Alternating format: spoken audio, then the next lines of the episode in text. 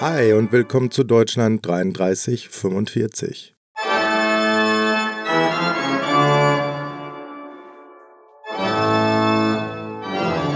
Folge 3312 Die kalte Revolution wird heiß. Der Brand des Reichstags ereignete sich ausgerechnet auf der Zielgeraden für die Reichstagswahlen am 5. März 1933. Schon vor dem Brandanschlag hatten die Nazis darauf hingearbeitet, den Wahlkampf um jeden Preis zu dominieren. Maßnahmen von oben und Aktionen in der Basis waren dabei Hand in Hand gegangen, wie wir in den letzten Folgen erfahren haben. Die Notverordnung zum Schutz von Volk und Staat, die am Tag nach dem Reichstagsbrand veröffentlicht wurde, stellte den Höhepunkt dieser Entwicklung dar und verschaffte den Nazis deutschlandweit neue Möglichkeiten zur Unterdrückung politischer Gegner. Auf der Zielgeraden erreichte die Wahlkampftaktik der Nazis aus Einschüchterung, Unterdrückung und Propaganda eine neue Qualität. Insbesondere in Preußen, dem größten deutschen Bundesland, konnten die braunen Horden dabei immer leichter schalten und walten, wie sie es wollten. Als preußischer Innenminister hatte Hitlers rechte Hand Hermann Göring die Polizei und Landesverwaltung mittlerweile auf Linie gebracht. Wie die Nazis in der letzten Woche vor der Reichstagswahl vorgingen, zeigt das Beispiel der Kleinstadt Nordheim. Die Stadt lag in der preußischen Provinz Hannover und zählte etwa 10.000 Einwohner. Nach dem Reichstagsbrand wurde die örtliche SA-Standarte offiziell zur Hilfspolizei ernannt und mit Schusswaffen ausgerüstet. Vier Tage vor der Wahl begannen die Braunhemden damit durch die Stadt zu patrouillieren und die Wahlkämpfer der anderen Parteien massiv zu behindern. Ein Arbeiter, der Wahlbroschüren der SPD verteilt hatte, wurde sogar verhaftet. Immer wieder überfielen SA-Leute die Häuser von Sozialdemokraten und Kommunisten. Auf dem Marktplatz und an der Hauptstraße wurden Lautsprecher installiert und Abend für Abend Wahlkampfreden von Hitler und anderen Nazi-Größen in voller Lautstärke abgespielt. Am Abend vor der Wahl fand ein Fackelmarsch von etwa 600 Nazis und Angehörigen des Stahlhelms statt. Hitlers letzte Wahlkampfrede wurde an fünf Orten der Stadt gleichzeitig öffentlich übertragen. An den Hauptverkehrsstraßen hingen schwarz-weiß-rote Flaggen und Hakenkreuzfahnen. Auch viele Geschäfte waren in dieser Weise geschmückt. Am Wahltag selbst marschierten die Nazis voll bewaffnet durch die Straßen, um demokratische Wähler abzuschrecken. Gleichzeitig organisierte man gemeinsam mit dem Stahlhelm einen Fahrdienst zu den Wahllokalen, damit auch alte und gehbehinderte Menschen ihr Kreuz für die Nazis machen konnten. Als die Ergebnisse der Reichstagswahl bekannt gegeben wurden, schien es, als hätten sich diese Vorgehensweise für die Nazis ausgezahlt. Die Koalitionsparteien der Reichsregierung, die NSDAP und die DNVP, kamen zusammen auf 51,9 Prozent der Stimmen.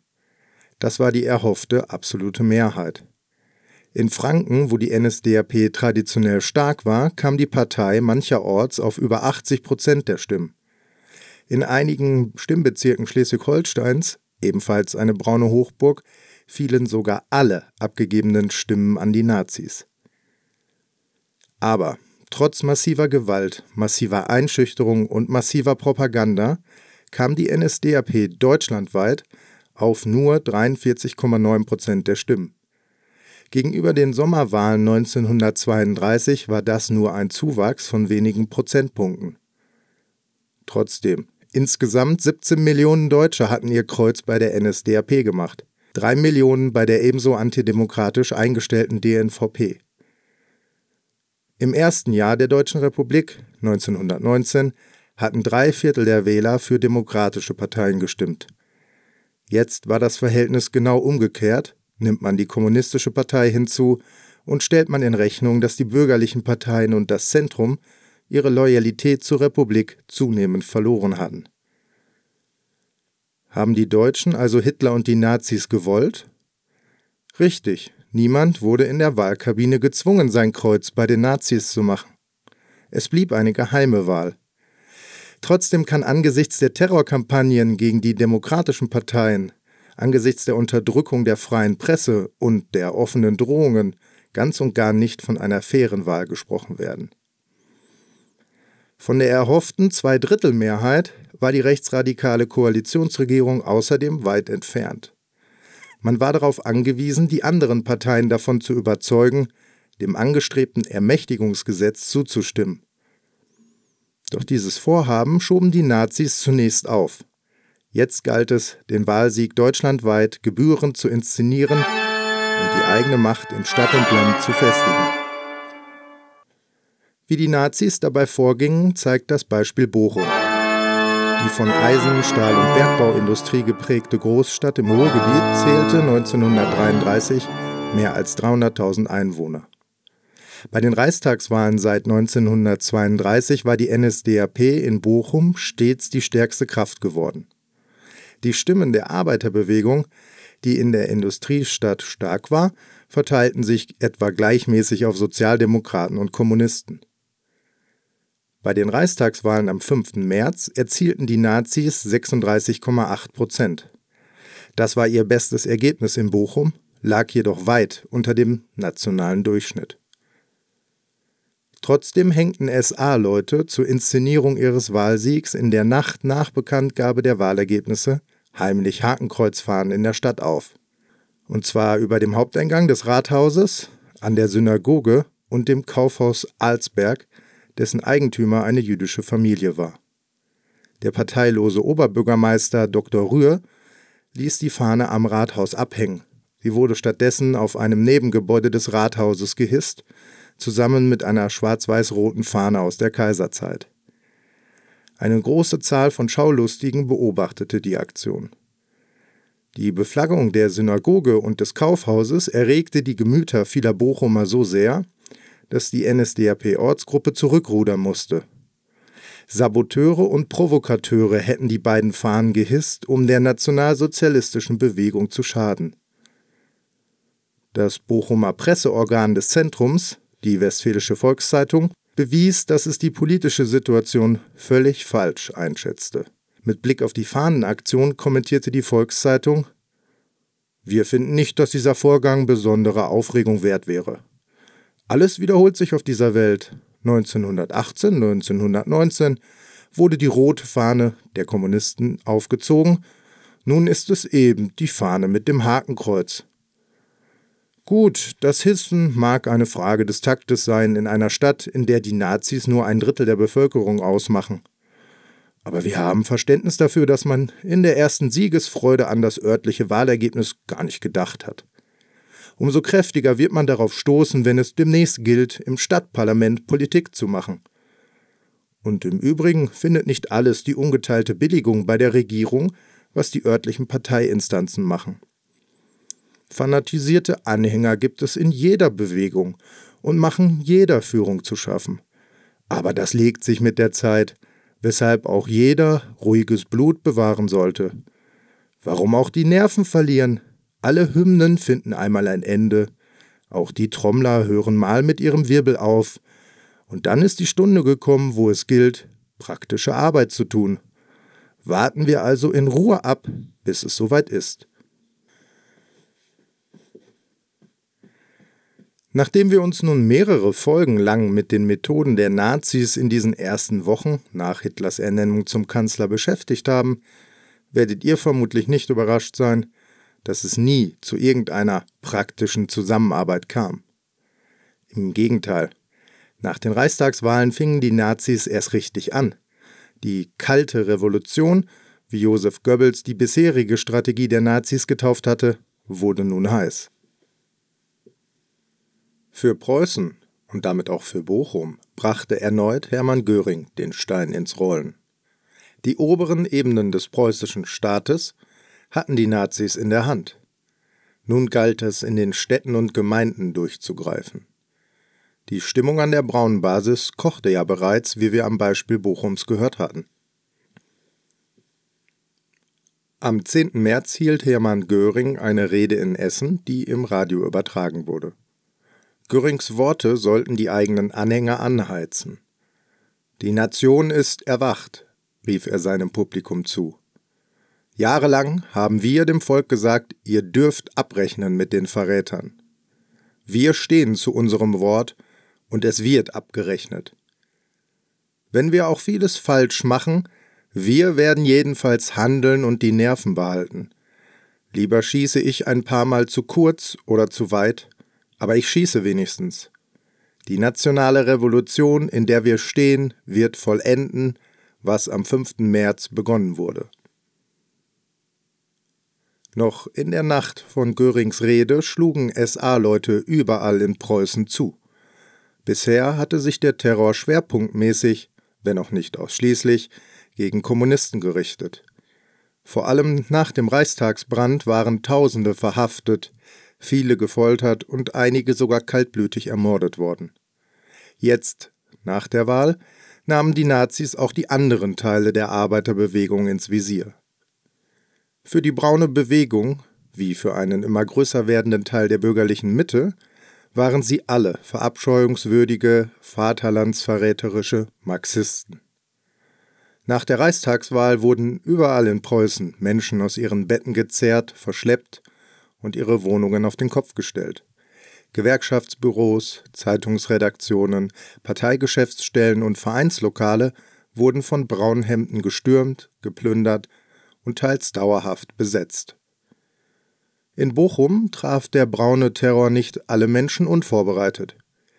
Heinrich König, einer der führenden SPD-Politiker in der Stadt, war in der Vergangenheit immer wieder von Nazis bedroht worden. Vor einigen Tagen war eine SA-Kolonne vorbeimarschiert und hatte gebrüllt: König, du wirst aufgehängt. Zu seiner Sicherheit und der seiner Familie hielt der Weltkriegsveteran einige Schusswaffen parat. In der Nacht vom 10. auf den 11. März lag das Haus der Königs in der Hattinger Straße in stillem Schlaf. Die Eltern hatten ihr Zimmer unten, die beiden Söhne schliefen im Dachgeschoss. Werner, der jüngere der beiden, wurde plötzlich vom rhythmischen Klackern von Marschstiefeln auf Pflastersteinen geweckt. Der junge Mann rannte sofort ins Schlafzimmer der Eltern. Vater, die Nazis sind da. Tatsächlich, die SA hatte das Haus umstellt. König, riefen sie, solle herauskommen, er sei verhaftet. Aber der SPD-Mann weigerte sich, er wolle sich nur der regulären Schutzpolizei stellen. Die Antwort der SA bestand darin, die Tür aufzubrechen. Es kam zu einem heftigen Schusswechsel, denn Heinrich König dachte nicht daran, sich kampflos zu ergeben. Ein Nazi erlitt einen Bauchschuss. Als das Überfallkommando der Polizei eintraf, stellten König und seine Söhne das Feuer ein und ergaben sich, wie versprochen. Aber die Männer der Schutzpolizei nahmen König nicht etwa in Gewahrsam, sondern überließen ihn der SA. Die Braunhemden brachten ihr Opfer in ihr Parteilokal, die Gaststätte Schäfer in der Ringstraße. Dann prügelten sie Heinrich König halb tot, nur um ihn anschließend im Polizeipräsidium in der Ulandstraße abzuliefern. So wie Heinrich König erging es Dutzenden Bochumer SPD-Politikern, Gewerkschaftern, Reichsbannerleuten und jüdischen Mitbürgern. Das Vorgehen war immer dasselbe. Der Gewerkschaftssekretär Hans Mugrauer erinnerte sich daran. Vier bis fünf SA-Leute mit Revolver und Gummiknüppel ausgerüstet erzwangen sich den Eingang in die Wohnung. Wurde nicht geöffnet, traten sie die Tür ein. Natürlich war man im Schlafanzug. Mit den Worten Kein Widerstand, du Marxistenschwein, zieh dich fix an. Und zur Frau Du alte Drecksau hältst die Schnauze, eure Brut auch. Man wurde in eine Ecke gestoßen, mit dem Gesicht zur Wand. Bei Widerstand wird geschossen. Und zur Frau, du gehst mit uns und zeigst uns die Waffenlager, hier wird Haussuchung gemacht. Dann wurde die Wohnung in einen trostlosen Wäsche-, Kleider- und Bücherhaufen verwandelt. Waffen fanden sich nicht, wir waren wirklich nicht bewaffnet. An Büchern wurde mitgenommen, was gerade so in die Hände fiel und antinazistisch war. Nach etwa einer halben Stunde war der Spuk in der Wohnung beendet. Wir Männer wurden eingesammelt und auf Lastwagen in ihre Lagerräume gebracht. Dort wurden wir von teils angetrunkenen alten Kämpfern, der Nazis, mit Gejohle, Anspucken und Fußtritten empfangen. Verschont blieb keiner. Sie hatten vorbereitete Namenslisten mit Wohnort und Funktion. Das Vorgehen war überall in Bochum gleich. Ein Trupp von SA-Männern umstellte die Unterkunft des Opfers. Ein regulärer Polizeibeamter verlangte Einlass. Wurde die Tür nicht geöffnet, trat die SA sie ein. Der Polizeibeamte fungierte als Deckmäntelchen, um den staatlich sanktionierten braunen Terror in der Öffentlichkeit als legale Polizeimaßnahme darzustellen. Längst nicht alle Braunhemden, die an der Aktion teilnahmen, waren nämlich offizielle Mitglieder von Görings Hilfspolizei. Gedeckt wurde die Aktion vom Bochumer Polizeipräsidenten persönlich. Der war ein Deutschnationaler und durch Hermann Göring erst drei Wochen zuvor ins Amt gekommen. Sein Vorgänger war zwar kein Sozialdemokrat, sondern Zentrumsmann gewesen, aber als altgedienter Gewerkschafter dürfte er bei den Nazis als unzuverlässig gegolten haben. Die Terrorkampagne hatte sich vor allem gegen die Führungsriege von Sozialdemokratie und Gewerkschaften gerichtet. In Bochum kamen die meisten der in der Nacht auf den 11. März Verhafteten am nächsten Tag wieder frei. Die Nazis wollten die Aktion als Warnschuss verstanden wissen. Doch in den folgenden Wochen und Monaten würde der Terror in Deutschland ungebremst weitergehen. Wie wir noch hören werden, würden dann mehr und mehr auch einfache SPD-Mitglieder und Gewerkschaftsanhänger leiden. Anders als seine Leidensgenossen kam Heinrich König nicht frei. Wenn es nach den Bochumer Nazis ging, würde man an ihm ein Exempel statuieren.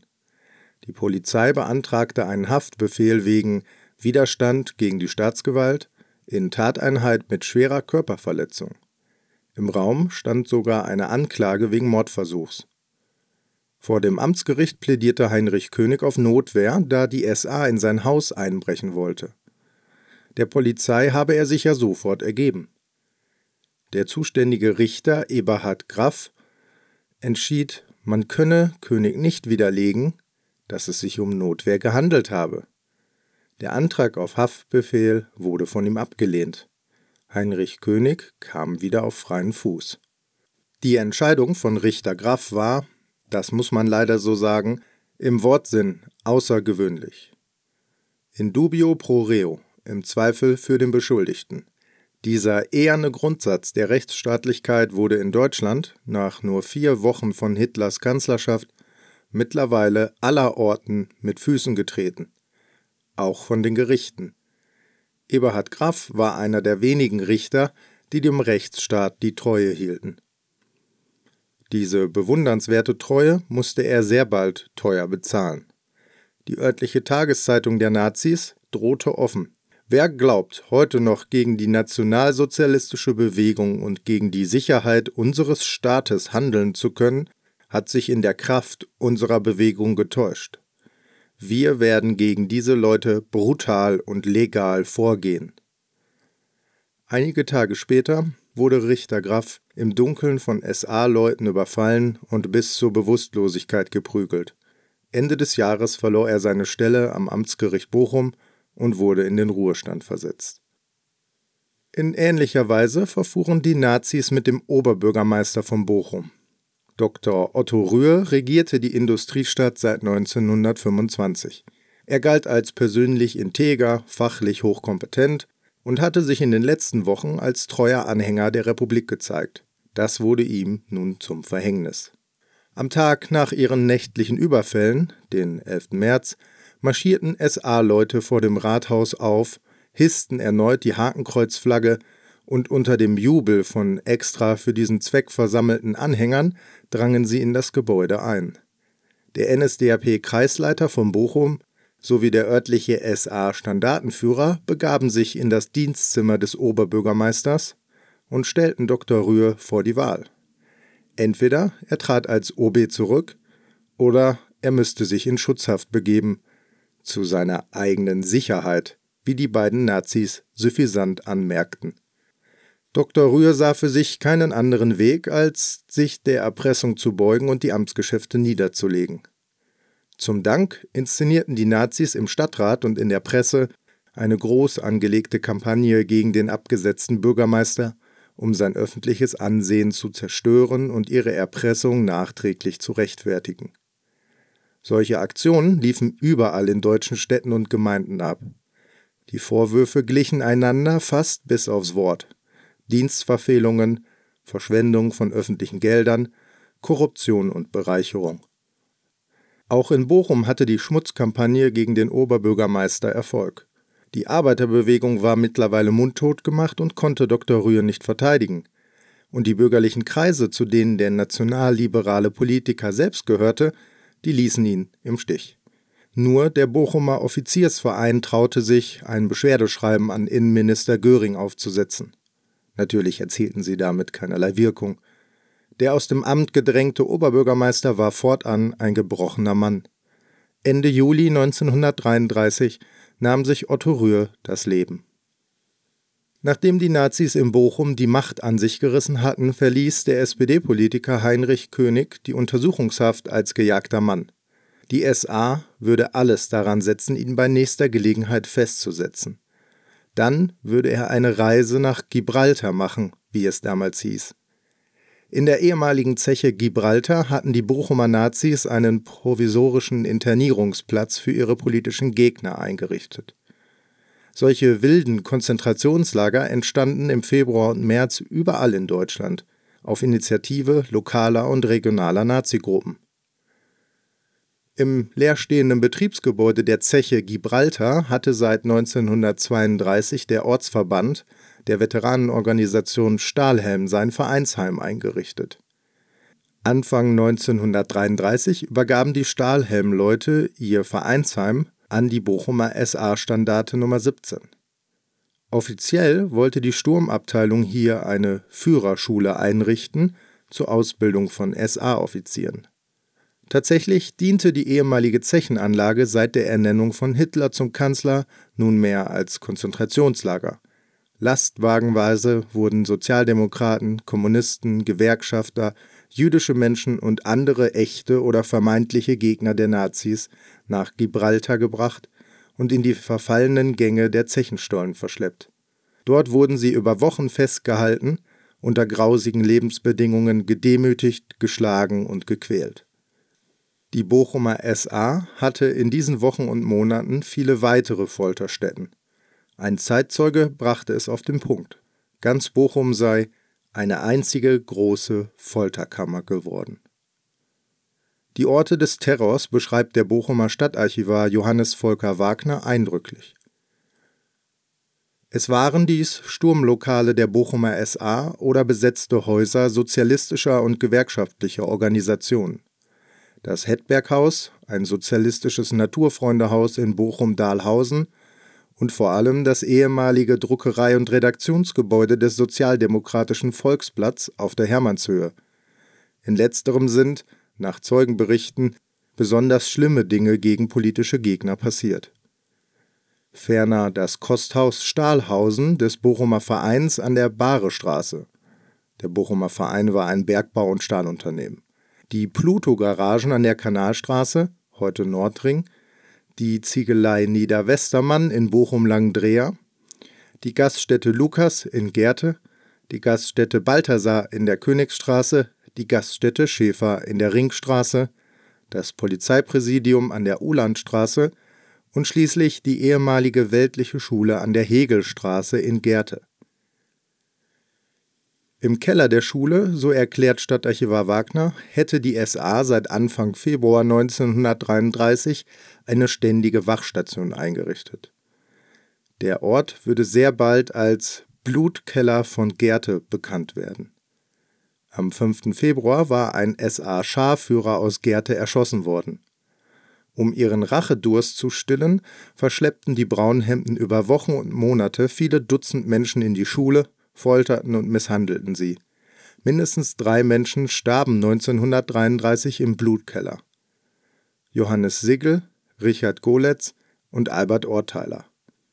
Sigel und Goletz waren ins Visier der SA geraten, weil sie der KPD angehörten, Orteiler, weil er Jude war. Immerhin, nach dem Zweiten Weltkrieg erhob die Staatsanwaltschaft Bochum gegen damals beteiligte SA-Männer Anklage.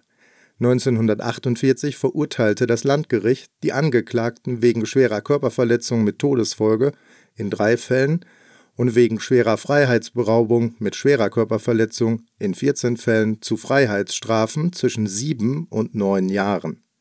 Auf ganz Deutschland gesehen waren solche Urteile leider die Ausnahme, nicht die Regel bei der strafrechtlichen Aufarbeitung der Machtübertragung an die Nazis Heinrich König entging der Reise nach Gibraltar und der Folter im Blutkeller von Gerte. Es gelang ihm, unterzutauchen. Erst floh er in das autonome Saargebiet. Zwei Jahre später, als das Saargebiet ins Deutsche Reich eingegliedert wurde, ging er nach Frankreich. Dort lebte er mit seiner Familie in der südfranzösischen Stadt Agen. Wie so viele andere Geflüchtete brachte ihn die Eroberung Frankreichs durch Nazi-Deutschland Anfang der 40er erneut in Lebensgefahr. Trotzdem engagierte sich König für die französische Widerstandsbewegung, die Resistance. Er versteckte in seinem Haus immer wieder Waffen, Flugblätter und auch Menschen. Doch 1943 wurde er verhaftet, an die deutschen Besatzungsbehörden übergeben und zurück nach Bochum verschleppt.